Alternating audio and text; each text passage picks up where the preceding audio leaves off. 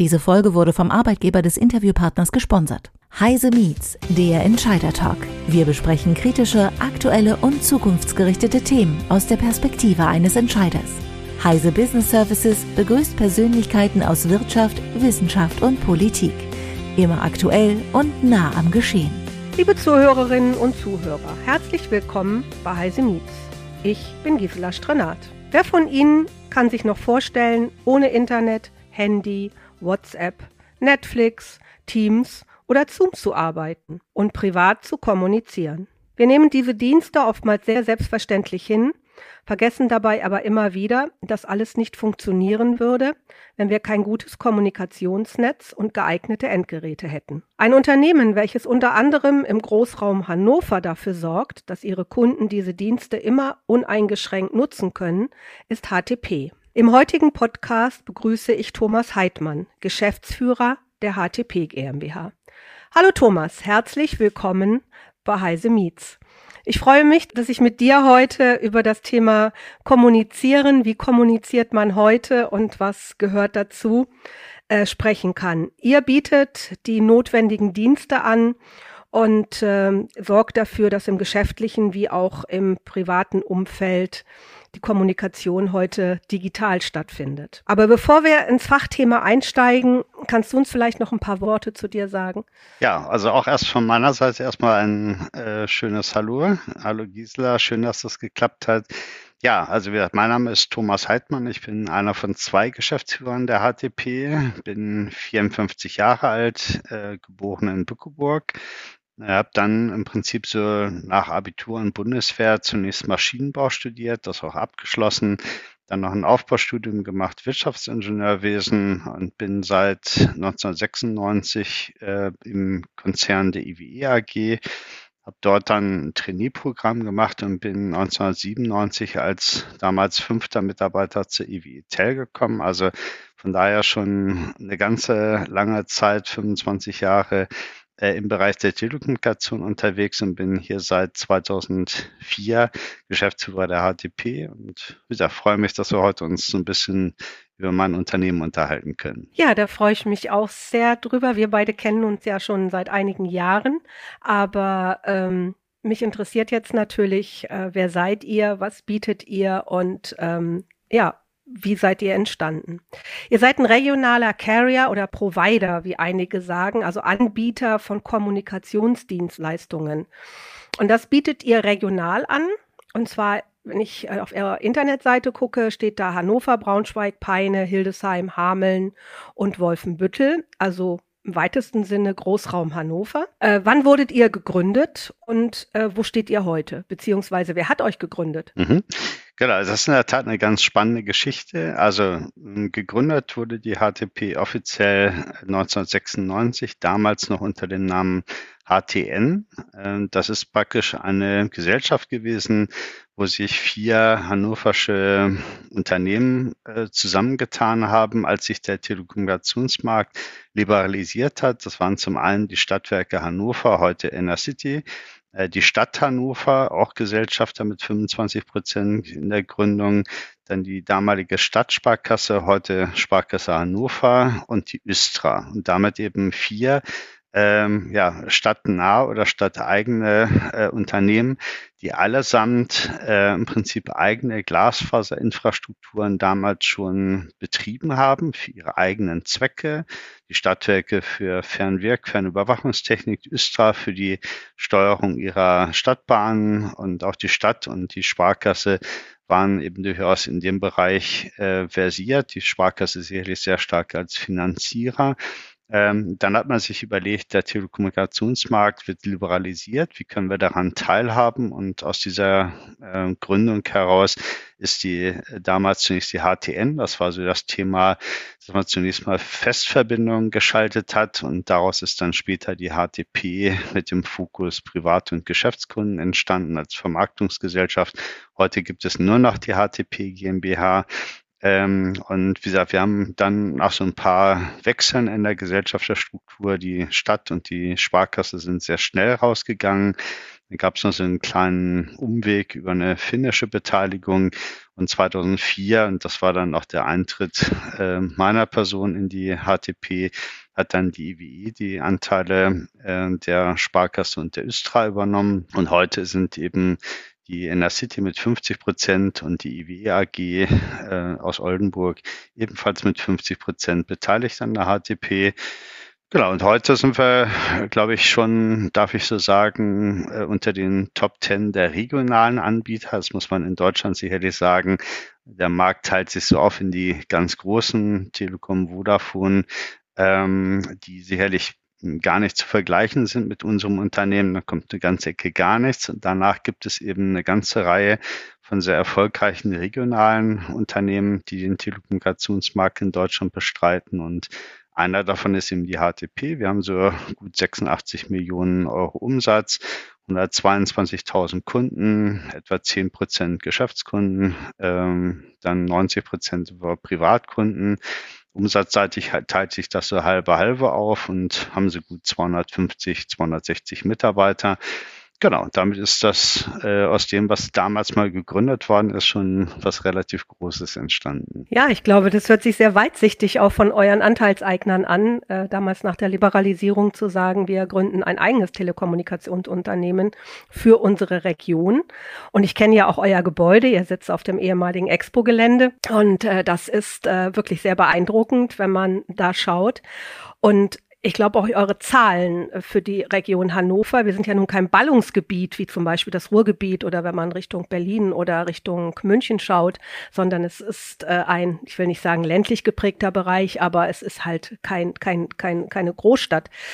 Von daher glaube ich, sind auch die Zahlen, die du gerade genannt hast, sehr beeindruckend. Interessant ist, dass 90 Prozent eurer Kunden Privatkunden sind. Was erwartet denn ein Privatkunde heute von seinem Kommunikationsanbieter? Also zunächst mal ähm, glaube ich, das, was die allermeisten Menschen gerade in Zeiten von Homeoffice, Homeschooling und ähnliches in der Pandemie hat, glaube ich, jeder eine Vorstellung davon bekommen, dass äh, Internet oder Telekommunikation im weitesten Sinne, Mobilfunk, Internet, wir decken ja das komplette Portfolio eben auch ab, ähm, sicherlich sehr stark eben einfach die, die Stabilität im Vordergrund steht. Dazu gibt es dann eben ein großes Thema der Infrastruktur. Wir sind gerade so im Wandel von der kupferbasierten Technologie auf die Glasfasertechnologie. Das ist äh, weltweit gesehen sicherlich so, dass Deutschland da etwas äh, hinterherhinkt. Aber ich glaube, da tut sich im Moment eine ganze Menge, auch unter Beteiligung dieser regionalen Telekommunikationsunternehmen. Ja, Innovation ist, glaube ich, immer ein Thema und nicht zu vergessen ist sicherlich auch der Preis. Also am Ende sind wir schon in einem, denke ich, sehr hart umkämpften Markt und der Preis spielt halt immer noch äh, oder natürlicherweise eben auch in diesem Markt eine sehr große Rolle. Das muss man so feststellen. Was könnte denn einem Privatkunden neben einem marktadäquaten Preis, möchte ich jetzt mal sagen, alles eigentlich garantieren? Der hat ja sehr viele Abnahmestellen. Der hat auf der einen Seite seinen Fernseher, der hat sein Handy, der hat seinen Rechner. Äh, was garantiert er ihm? Ich denke mal, ihr habt da auch so eine Preisstaffel. Was kann er von euch erwarten? Also garantieren würde ich jetzt äh, zunächst mal, das ist, glaube ich, der große Unterschied zwischen äh, kupferbasierten und glasfaserbasierten Diensten. Ähm, wir in der Telekommunikationsbranche hat sich immer so etabliert, dass wir eigentlich nur Bandbreiten bis zu garantieren, also rein juristisch gesehen. Das liegt daran, dass eben die, gerade die kupferbasierten Dienste eben doch sehr längenabhängig sind. Das heißt, je weiter die Abnahmestelle der Kunde eben von der äh, Vermittlungsstelle von den zentralen Knoten entfernt ist, desto geringer wird die Bandbreite nach hinten. Und bei Glasfaser haben wir tatsächlich die, den großen Vorteil, dass wir wirklich auch im juristischen Sinne die Bandbreite, die wir dem Kunden verkaufen, tatsächlich auch garantieren können. Ob man das formal macht, ähm, ist bei den meisten, auch bei uns eben immer so das Thema, dass wir am Ende natürlich sowohl auf Kupfer als auch auf Glasfaser Kunden haben und da macht man nicht äh, überall separate Verträge, sondern es ist eine einheitliche Vertragsstruktur. Aber das ist sozusagen das, was wir haben. Aber ich glaube, dass ähm, worauf du so ein Stückchen weit wahrscheinlich auch abziehst, ist eben, dass eben neben der Bandbreite und der Stabilität sicherlich auch andere Faktoren eine große Rolle spielen. Also ich sag mal, das Thema äh, Cyber Security, das ist äh, gerade in Zeiten Ukraine-Krise, auch das, was im Nahosten passiert, geht nicht völlig spurlos an uns vorüber, auch wenn wir das als Privatkunde gar nicht so merken. Aber wir stellen schon fest, dass in den, im Internet eine ganze Menge los ist. Und auch das ist sicherlich eine große Aufgabe von TK-Anbietern, sich darum zu kümmern, die Dienste aufrechtzuerhalten und am Ende auch den Schutz des Einzelnen, Datenschutz und ähnliches dann eben auch zu sichern. Das ist sicherlich eine große Aufgabe, über die äh, nicht viel gesprochen wird, die aber sicherlich sehr viel Aufmerksamkeit auch in unserem Haus im Aufsicht zieht. Ja, ich meine, da komme ich zu meiner nächsten Frage. Wenn ich jetzt als, ich ziehe jetzt nach Hannover und ich muss mir jetzt einen neuen Kommunikationsanbieter suchen und dann, du hast es vorhin gesagt, dann habe ich natürlich die Wahl zwischen der Telekom, zwischen der Vodafone oder ich gehe zu HTP. Wo meinst du, bietet ihr mehr als zum Beispiel die Großen oder etwas anderes? Ich will gar nicht sagen besser oder, oder schlechter oder, sondern was, was ist euer Versprechen an den, an den Kunden? Was, was bietet ihr besser? Mhm. Also zuerst mal, ob wir es äh, wirklich besser machen, entscheidet am Ende der Kunde. Und wie ich immer sage, Wettbewerb bedeutet immer, man muss sich um die Wette bewerben. Und äh, das ist, glaube ich, das, was ähm, wir hier ein Stück weit mehr machen mit dem Fokus auf die Region, als es andere machen. Das bedeutet immer, dass äh, unser Fokus halt äh, ein Stück weit stärker auf diese Region, du hast es vorhin richtig gesagt, das äh, ist eben so dieses Wirtschaftsdreieck Hannover, Hildesheim, Braunschweig, gehen so bis in den Heidekreis hinein äh, und ein Stück weit in den Landkreis Helmstedt. Das sind so roundabout 1,1 Millionen Haushalte, die wir versorgen. Und ich glaube, das, was wir ein Stück weit stärker machen, ist halt diesen Fokus genau auf diese Region hier zu äh, legen. Wir haben in den letzten Jahren äh, gut 200 Millionen Euro in den Glasfaserausbau in dieser Region äh, investiert. Das reicht bei weitem nicht, um jeden Haushalt zu versorgen, aber ich glaube, das, was hier passiert, ich mal sage, dadurch, dass wir uns hier vielleicht ein Stückchen weit stärker engagieren, als es andere machen, sind eben die anderen gezwungen, wenn sie an diesem Markt auch partizipieren wollen, sich auch hier zu engagieren. Und das ist, glaube ich, ein Stückchen weit unser Beitrag, ähm, den wir hier für die Region bringen, dass wir nicht nur selber investieren, sondern auch andere dazu zwingen, hier frühzeitig zu investieren, Klammer auf, weil wir es sonst machen würden. Und äh, das ist ehrlich äh, das, was äh, dem der Region hier an sich äh, schon sehr, sehr gut tut. Und das merkt man, glaube ich, auch sehr stark, dass die Region Hannover oder das, was wir hier betreiben, äh, schon extrem gut ausgebaut ist. Da gibt es andere Player, ich nenne mal ruhig die Telekom sicherlich, die sehr stark aktiv ist. Auch die deutsche Glasfaser ist hier aktiv. Die Vodafone ist gezwungen, äh, tatsächlich mit dieser Region eben auseinanderzusetzen. Und ich glaube, das tut alles in allem dieser Region schon sehr gut, so dass wir sagen können, dass äh, mal auf den bundesweiten Wettbewerb gezogen oder die, die Infrastruktur bezogen, dieser Landesteil in Niedersachsen ist schon einer der bestversorgten auch in der Bundesrepublik ist. Und das ist schon, glaube ich, etwas, was äh, uns ein Stück weit auch stolz macht, auch wenn es bei weitem nicht nur die Aufgabe oder das Ergebnis der Leistung der HTP ist. Ja, aber auf jeden Fall ist es ein, äh, ein absolutes Muss heute in Richtung äh, Industrieansiedlung, Wirtschaftsförderung. Dann jedes Unternehmen, was einen neuen Standort sucht, legt natürlich extrem Wert darauf, dass genau diese Kommunikationskomponenten vernünftig und gut funktionieren. Und wenn du sagst, ihr seid Vorreiter und ihr zwingt auch euren Wettbewerb dazu zu investieren, müssten eigentlich alle Wirtschaftsförderer der Region Hannover und der Stadt Hannover sehr glücklich darüber sein, weil ihr helft ihnen, ihr Geschäft zu machen. Das darf man dabei immer nicht vergessen. Das ist natürlich auch die Wirtschaftsregion ganz, ganz, ganz, ganz wichtig. Aber das ist für mich ein schöner Übergang zum Thema Geschäftskunden zu kommen. Wir hatten eben kurz über Privatkunden gesprochen. Das ist der größte Anteil eures Geschäftes. Aber ich glaube, sehr, sehr wichtig sind auch eure Geschäftskunden, weil die haben natürlich noch höhere Anforderungen an, an ihre, an ihr Netz und auch an das, was sie brauchen. Nicht nur, ähm, sagen wir mal, schnellere Bandbreiten oder auch ähm, äh, keine Ausfallzeiten und so weiter. Was ist für euch die größte Herausforderung oder für, für dich als Geschäftsführer, wenn du an, an Unternehmen denkst, wenn ihr Geschäftskunden bedient? Ich glaube, dass viele Unternehmen die Investition in Telekommunikationsinfrastruktur für sich selber unterschätzen. Also wir diskutieren immer wieder mit Unternehmen darüber, dass Telekommunikation, Internet, alles, was damit zusammenhängt, am Ende auch ein Produktionsfaktor ist und auch sein muss. Und ich glaube, die Bedeutung dieser digitalen Infrastruktur wird noch weiter wachsen und am Ende gibt es aber immer wieder eine, eine Diskussion, wo ich mach's mal ganz plakativ, ich am Ende mit dem Geschäftsführer eines kleinen Unternehmens eher darüber diskutiere, dass der Dienstwagen bei ihm vor der Haustür äh, mehr kosten darf als die Telekommunikationsinfrastruktur. Wo ich dann immer denke, na gut, aber dieser Dienstwagen, der trägt 0,0 zu seiner Produktivität bei.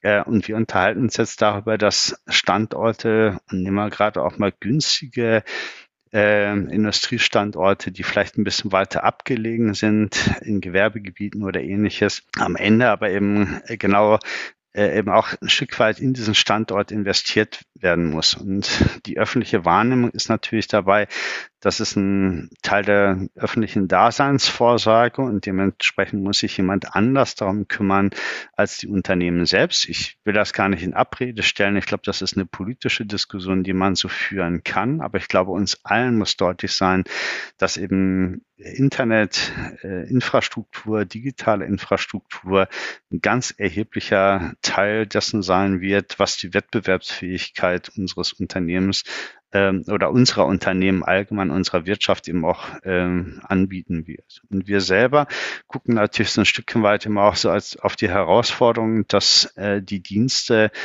äh, eben einfach als Ende-zu-Ende-Dienste verstanden werden. Also früher hat man Telefonanschluss angeboten, der hat dann an der sogenannten TAE-Dose oder am APL hieß das, das war praktisch dieser am Gebäude, dieser kleine graue Helm, der da an der Hauswand hing, da konnte man sagen, da hörte der öffentliche äh, Versorgungsauftrag äh, auf und alles, was dahinter kam, musste der Kunde selber organisieren. Das ist in Teilen juristisch gesehen vielleicht immer noch so, aber das ist nicht das, wie man erfolgreich im Markt sein kann, sondern wir denken da im Prinzip Ende zu Ende. Und ähm, das heißt eben, dass der Kunde am Ende nicht danach fragt, ob nun das Netz gestört ist oder der Router falsch konfiguriert ist oder ich ein Problem im eigenen WLAN habe. Und das muss man, glaube ich, eben auch vernünftig äh, als Anbieter in einem solchen Markt eben moderieren das haben wir ein Stückchen weit, sehen wir das auch als Chance. Ähm, und auch gerade die großen Unternehmen, nehmen wir mal Google oder Microsoft, die denken das sehr, sehr konsequent.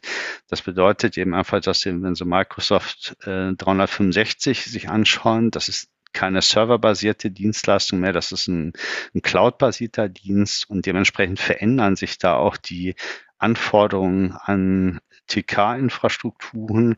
Oftmals ist es so, dass Sie Dienste einkaufen können, da ist der Anschluss dann gleich mit drinne. Das wird entsprechend komplett organisiert.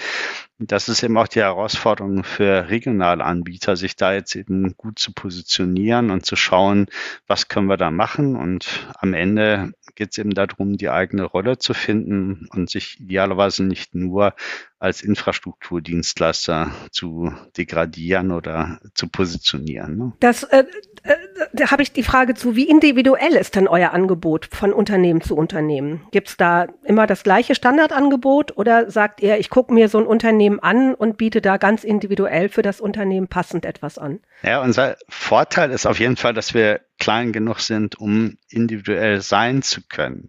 Ähm, ob das dann am Ende auch das ist, was der Kunde wünscht, das muss man einfach mal schauen. Ich glaube schon, dass äh, ein gewisser Wunsch nach Individualität da ist. Wichtiger aber ist das, glaube ich, eben mit Standards und am Ende auch mit automatisierten Prozessen ein hohes Maß an Professionalität bieten zu können.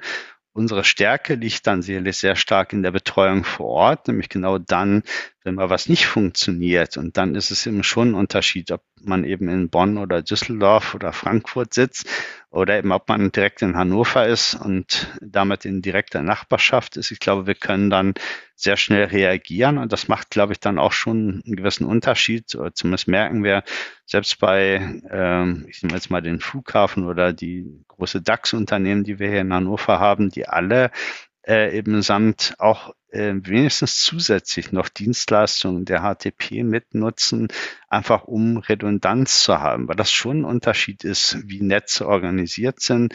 Und da haben wir, glaube ich, schon sehr gute äh, Chancen, auch in diesem Markt uns zu positionieren und sei es eben dass wir eben die Redundanz zur Verfügung stellen, aber die macht am Ende, glaube ich, für diese Unternehmen auch den großen Unterschied im Gesamtkonzert. Du bist ja nun Fachmann im Bereich Telekommunikation. Ich würde mit dir gern mal über ein paar Begriffe äh, äh diskutieren, die, meine ich, oftmals in einen Topf geschmissen werden, aber überhaupt nichts miteinander zu tun haben. Und zwar sind das Begriffe wie Glasfaserleitungen, das hast du vorhin schon mal gesagt, Breitband, 5G wird ja im Moment auch ganz gern diskutiert. Im Moment ist es vielleicht ein bisschen ruhiger geworden als vor einem guten Jahr.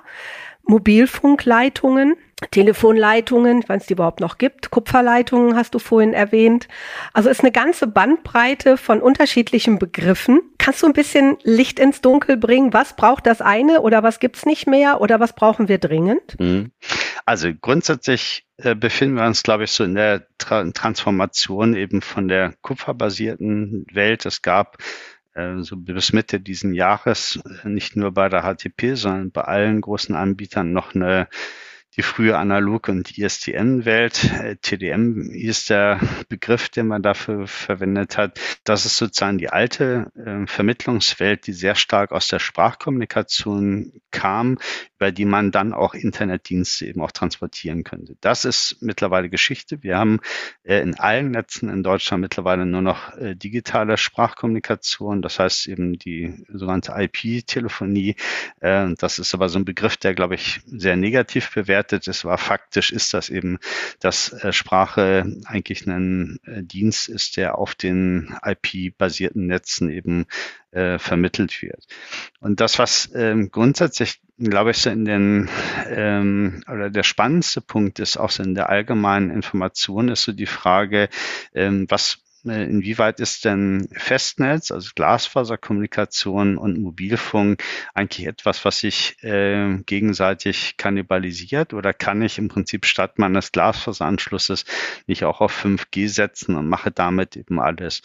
Und wir unterscheiden, glaube ich, immer sehr stark darum, dazwischen, dass es eine im stationäre Anwendungen sind und das andere sind mobile Lösungen. Und beides, glaube ich, hat seinen Sinn. Aber um das mal so ein bisschen in Zahlen zu, zu setzen, äh, das Festnetz ist sowohl von der äh, Stabilität als auch von der Bandbreite am Ende dem Mobilfunk deutlich überlegen. Um mal auf den deutschen Markt zu schauen, wir haben in 2022 etwa 305 Gigabyte äh, pro Monat pro Endkunde im Festnetzbereich gehabt und 5,3, also 1,73 Prozent davon sind nur an Datenvolumen über Mobilfunkanwendungen gelaufen.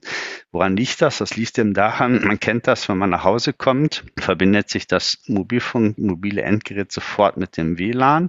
Erstens, weil es von der Preisstruktur günstiger ist, aber auch weil die Bandbreite und auch das Datenvolumen eben tatsächlich erstmal so äh, aufgebaut ist. Und das ist, glaube ich, eben das, was äh, wir am Ende merken, und das wird auch so die Zukunft sein. Wir werden mobile Anwendungen da brauchen, wo wir sie brauchen. Also wenn es um autonomes Fahren geht oder beispielsweise, dann kann die Glasfaser als äh, leitungsgebundenes Medium da nicht helfen. Aber am Ende braucht jeder Mobilfunkstandort Glasfaser. Und dementsprechend sagen wir auch immer, gerade aus Blick der HTP eben auch, Mobilfunk ist keine, äh, kein Risiko, sondern im Gegenteil, das ist sozusagen eine Riesenchance. Wir vernetzen heute schon sehr viele für die Mobilfunkanbieter bei unserem Glasfaserausbau die Antennenstandorte. Und dementsprechend ist das, glaube ich, äh, eher eine Ergänzung. Also die Mobilfunklösungen, die wir brauchen äh, für unsere mobilen Lösungen, brauchen am Ende Glasfaser, um tatsächlich genügend Bandbreite überhaupt transportieren zu können. Und das ist sozusagen das, was ähm, wir da, glaube ich, sehr stark merken, dass in der öffentlichen Warnung man oft das Gefühl hat, äh, das ist entweder oder. Wir sagen, was ist äh, sowohl als auch. Also wir brauchen den Glasfaserausbau, um mobile Lösungen überhaupt in der Form zu schaffen, dass sie uns tatsächlich dann auch äh, flächendeckend zur Verfügung stehen in den entsprechenden Bandbreiten, den entsprechenden Latenzzeiten um äh, tatsächlich äh, kritische Anwendungen tatsächlich auch realisieren zu können. Äh, aber natürlich gibt es auch, wenn wir über einen flächendeckenden Glasfaserausbau uns unterhalten, eben auch Standorte, ich sag mal so die letzte Milchkanne oder das letzte Forsthaus. Das wird sicherlich in der Erschließung so teuer sein, dass man auch da sagen muss, na, da muss man halt in dem, dem Standort vielleicht auch damit leben, dass man dann nur in Anführungsstrichen mobile Dienste hat.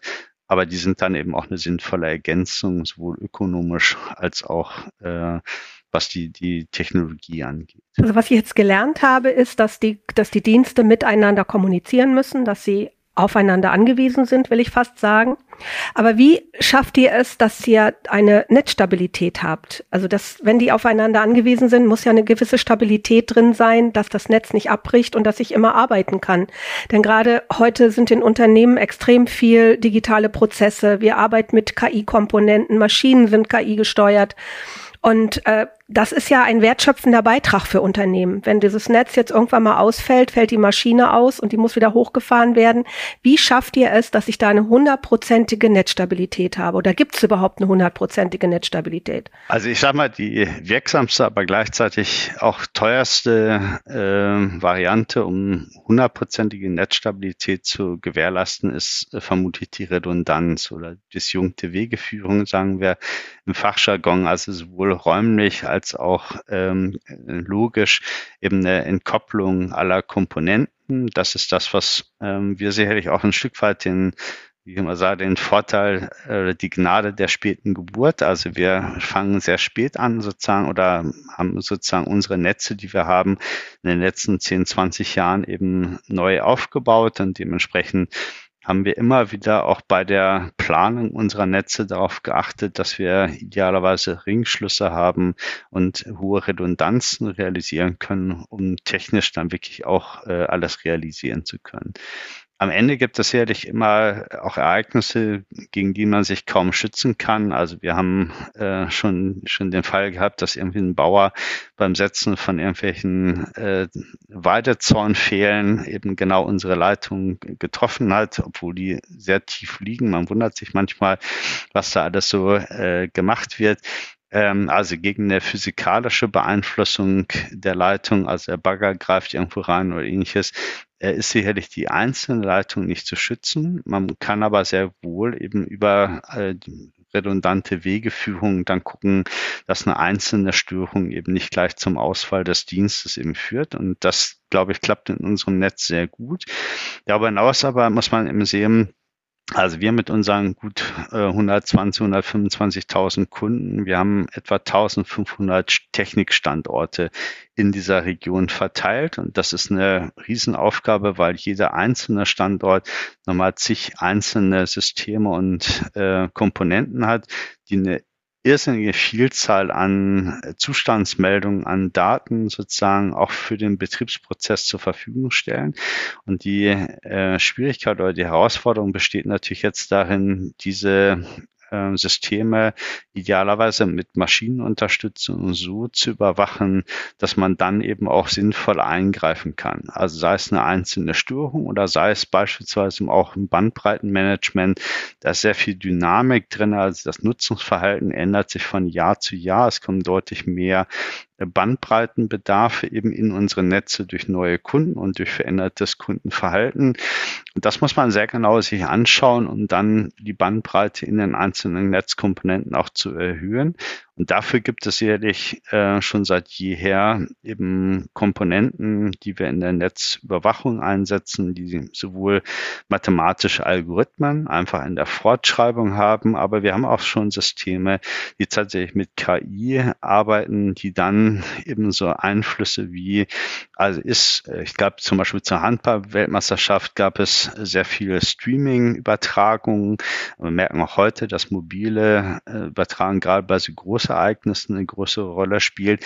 Und dann ist natürlich immer die Frage, ist dementsprechend das jetzt gerade typisch? Also ist das ein, ein Bandbreitenwachstum, auf das wir wirklich auch rea reagieren müssen, was wir für die Hochrechnung nutzen können? Oder ist das eben auch nur was Temporäres? Also ein ganz einfaches Beispiel dabei.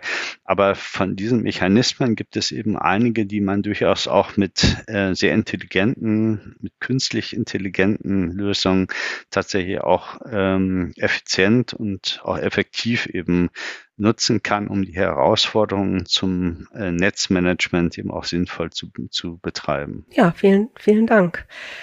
Ich habe gern, wenn ich so fast zum Ende meines Podcasts komme, noch die Frage, was würdest du einem Unternehmer empfehlen? Worauf muss er achten? Kurz und bündig. Was sagst du einem?